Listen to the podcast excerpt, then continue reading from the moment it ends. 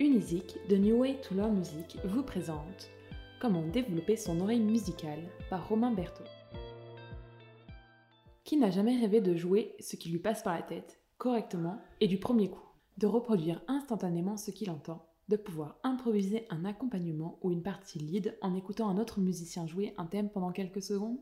Cette liberté s'acquiert avec de la méthode, beaucoup de temps, mais le voyage en vaut la peine, comme nous allons le voir dans cet article. Connaissez votre instrument par cœur. Commencez par prendre votre guitare et prêtez attention aux intervalles lorsque vous jouez.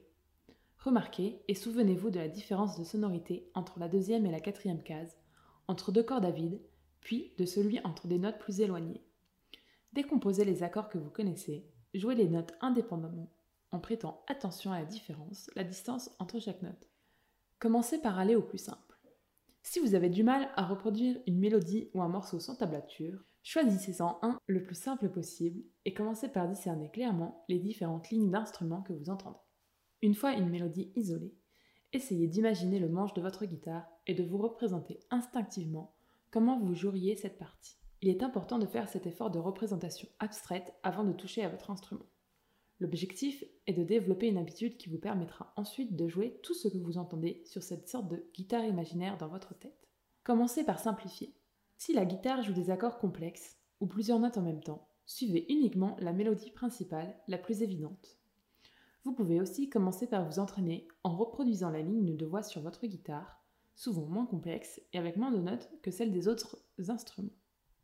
Transformez l'habitude en réflexe. Maintenant que vous avez réussi à saisir le principe, commencez à prendre l'habitude de l'appliquer quand vous écoutez de la musique. Rapidement, cette habitude va devenir un réflexe. Vous continuerez à faire des erreurs. Ce sont précisément celles-ci qui vous aideront à affiner votre pratique musicale. En corrigeant votre interprétation lorsque vous jouerez les parties sur votre guitare, vous découvrirez des nuances, des nouvelles positions, de nouveaux accords. Ouvrez-vous aux autres instruments. Appliquez la même chose, mais pas uniquement pour une partie de guitare, mais pour tous les instruments. Et parfois deux lignes en même temps.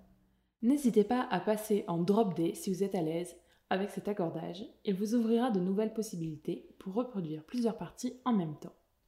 Deux guitares, guitare et voix, piano, etc. Reproduisez tout ce qui vous passe par la tête, tous les morceaux qui vous intéressent.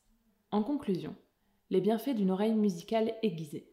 En cherchant à jouer ce que vous entendez et en découvrant, comme dit précédemment, de nouveaux accords, de nouvelles nuances et de nouvelles positions en main gauche, votre niveau de guitare va radicalement changer. Ce travail va vous permettre d'enrichir considérablement votre jeu, techniquement, mais aussi de façon créative. Si vous composez, vous vous rendez compte que vos morceaux seront plus subtils, plus riches.